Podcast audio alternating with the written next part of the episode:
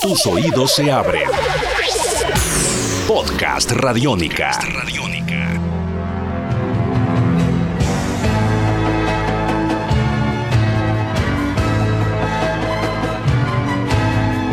Bienvenidos a una nueva edición de la TV en el podcast, esta serie de podcast que grabamos nosotros, eh, hemos estado grabando durante todo este año, hablando de series de televisión de los años 80 especialmente, arrancamos hablando de series de acción y en el último tiempo nos hemos ido más hacia series también de acción, pero enfocadas más en los dibujos animados. Hoy vamos a hablar de la que tal vez sea la serie de dibujos animados más importante de los años 80. Alguien podrá decirme que de pronto fueron los Transformers o, o alguna otra, pero a mi parecer esta fue una de las que tuvo más impacto. Y como pasó con varias de las series de dibujos animados de los años 80, estuvieron inspiradas primero en un juguete lo que se estilaba en los años 80 es que antes de crear la historia, el universo y todo lo que tuviera que ver con, con, lo que uno iba a ver después en televisión, primero se creaba el juguete que se iba a vender. Y eso fue lo que pasó en el caso de Mattel, una muy famosa empresa de, de juguetes a nivel mundial, que eh, había tenido un pequeño eh, digamos, un, una pequeña falla porque en su momento les ofrecieron vender los muñecos de la película de Star Wars eh, cuando todavía pues, la película no había salido y ellos declinaron la oferta, no creyeron que esa fuera a ser una franquicia exitosa y se quedaron sin, sin, sin poder vender todos los juguetes y todo lo que tuviera que ver con, con la Guerra de las Galaxias y con los años se dieron cuenta del gran error que habían cometido cuando vieron que una de las empresas competidoras, que en ese momento era más pequeña, la empresa Hasbro, logró quedarse con los derechos y pues si de algún lugar ha habido grandes... Eh, riquezas eh, alrededor de las franquicias de la Guerra de las Galaxias, obviamente ha estado en su línea de juguetes.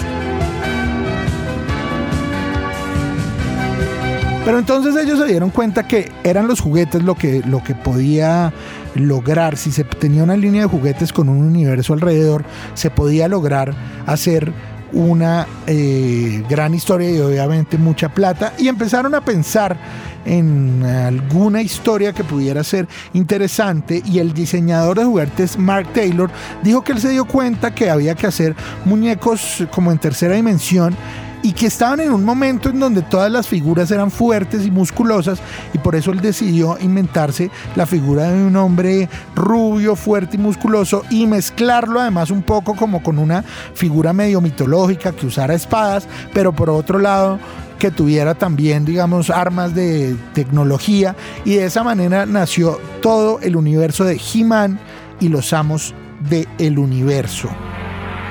He-Man y los amos del universo. Yo soy Adam, príncipe de Eternia y defensor de los secretos del castillo Grayskull. Él es Kringer, mi más querido amigo.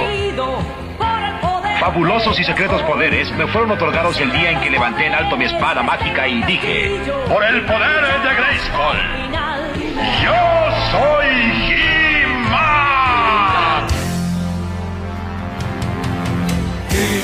He-Man en los años del universo primero fue una línea de juguetes en donde aparecía eh, He-Man, donde aparecía el, el, villano que era Skeletor, donde aparecían también pues todos los aliados y villanos de absolutamente todo el mundo. Pero por otro lado,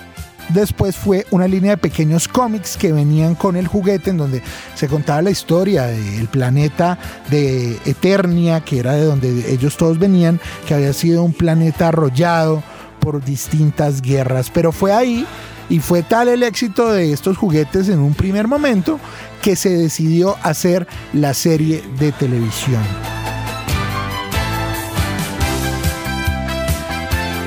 Fue con la serie de televisión que definitivamente eh, esta, esta franquicia terminó de ser eh, muy famosa, a pesar de que eh, solamente fueron dos temporadas, en total fueron 130 capítulos. y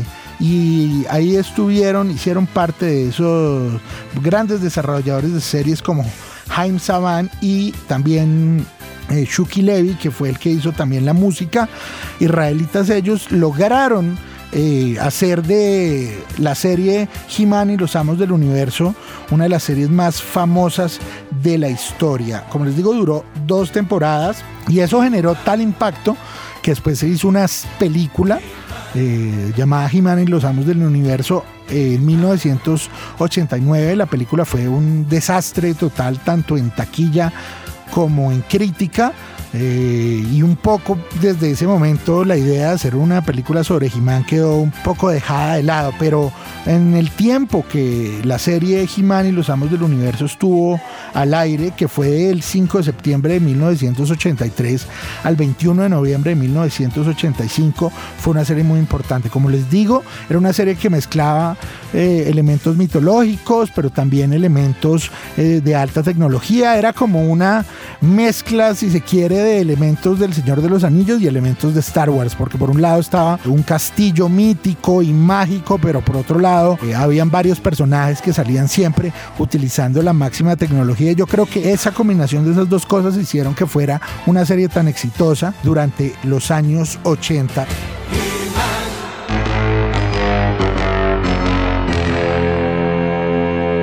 Se han hecho varias nuevas eh, versiones de la misma. Después apareció eh, una nueva versión llamada Las Nuevas Aventuras de He-Man en 1990 y un remake llamado He-Man y los Amos del Universo en el año 2002 pero finalmente también salieron cómics eh, que hizo Marvel, o sea, ha sido una de las líneas de,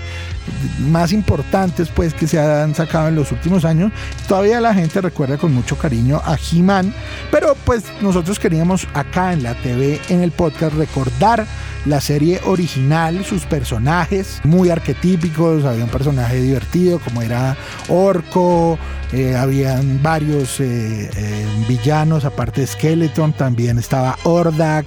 incluso una serie, un spin-off que fue Shira, que era la hermana de He-Man, en fin, fue una serie que tuvo muchísimo éxito y por eso nosotros queríamos recordarla aquí en la TV, en el podcast, y pues los invitamos, si ustedes nunca han visto la serie original de 1983 llamada He-Man y los Amos del Universo, los invitamos a que la vean, también para que vean cómo utilizaban elementos de superhéroes, de una doble identidad, eh, en algo que era un poco divertido en la medida que He-Man era exactamente igual cuando estaba convertido en He-Man y cuando no, simplemente en uno estaba vestido de una forma y en la otra de otra, pero la cara era exactamente igual. En fin, varias cosas interesantes para mirar y también para mirar la línea de juguetes, pues que es muy famosa y recordada en todo el mundo. Así que por hoy yo los dejo invitándolos a seguir escuchando esta que es la TV en el podcast y recordándoles que mi arroba es popcultura si tienen cualquier duda, con mucho gusto yo los escucho. Les mando a todos ustedes un gran abrazo y esta fue la TV en el podcast. Chao.